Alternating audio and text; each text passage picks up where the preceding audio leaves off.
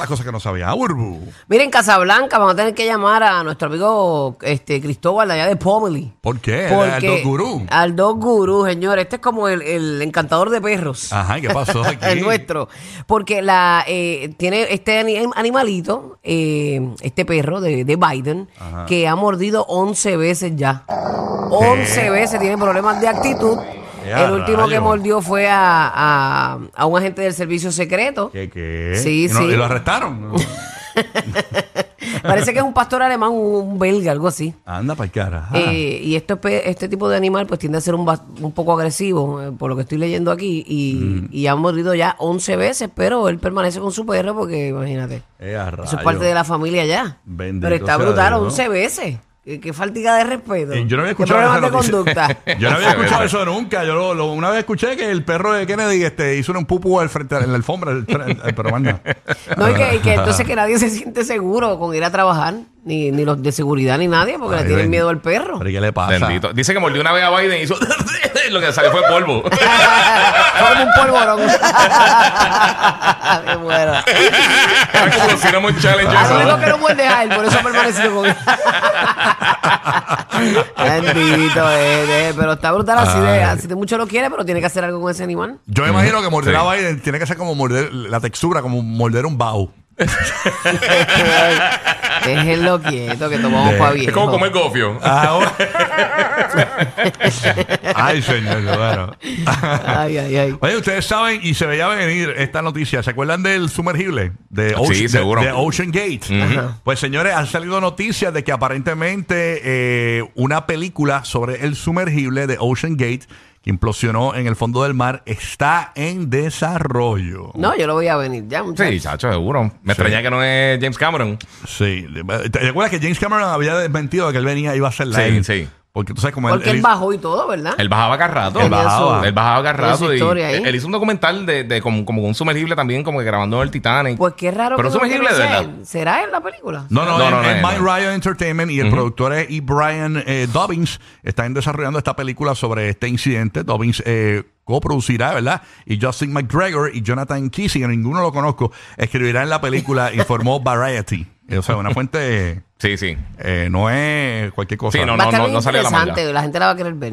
Sí, No, seguro. Claro, claro. Y no, ahí está la historia de, de la- de las más llamativas, que era el, el nene que no quería bajar, que era por acompañar a su papá en Sí. el Día de los Padres. Ese lo más seguro va a ser el drama. Lo más seguro va a ser desde el punto de vista del nene o algo así.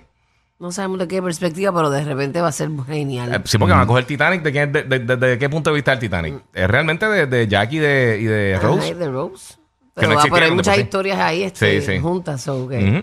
Va a ser interesante. Ujú. Así mismo es, así que nada. Bueno, ¿qué tienes por allá, Gigi? Mira, para los fanáticos de la ciencia ficción, los robots gigantes, todo lo que tiene que ver con Gundam, Massinger, este, los Power Rangers, todas esas cosas. Yes. Hay una compañía que se llama eh, Subame Industries, que es una compañía de Tokio, eh, un startup pequeño, pero están haciendo un robot eh, parecido a todos estos robots de estas películas clásicas. Incluso si ven los robots esos que usan en Avatar, los mechs, pues son bien parecidos. Es un robot que mide 14.8 pies de alto, tiene cuatro gomas para moverse y básicamente se transforma. Se puede transformar como una, un modo eh, para guiar.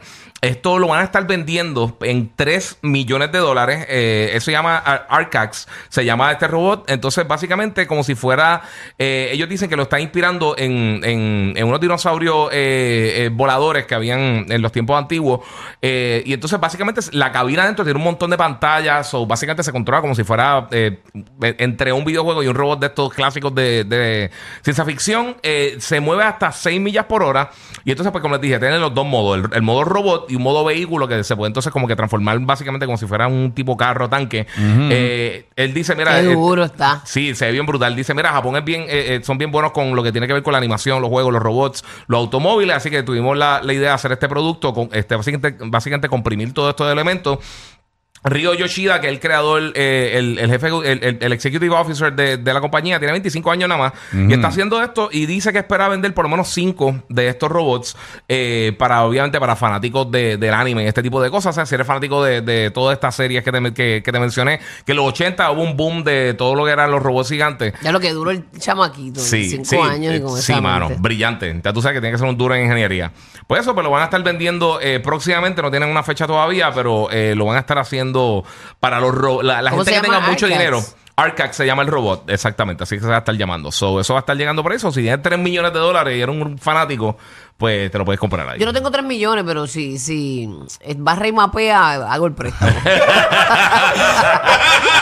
Sí, no, en cualquiera. Si dobla ropa, hago el préstamo. Exacto. si hace pancake que no sean crunchy, pues le puedes meter mano. Sí,